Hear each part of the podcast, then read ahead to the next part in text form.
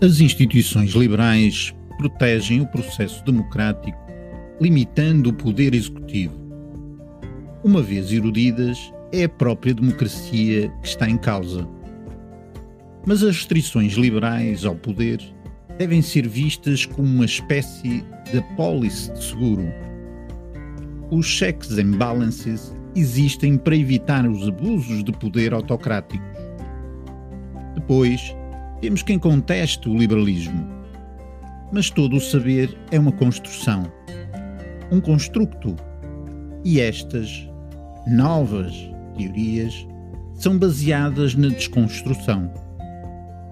Parafraseando o que Winston Churchill disse uma vez sobre a democracia, o liberalismo é a pior forma de governo, exceto por todas as outras.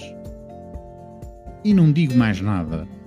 O resto está tudo lá. Boas leituras.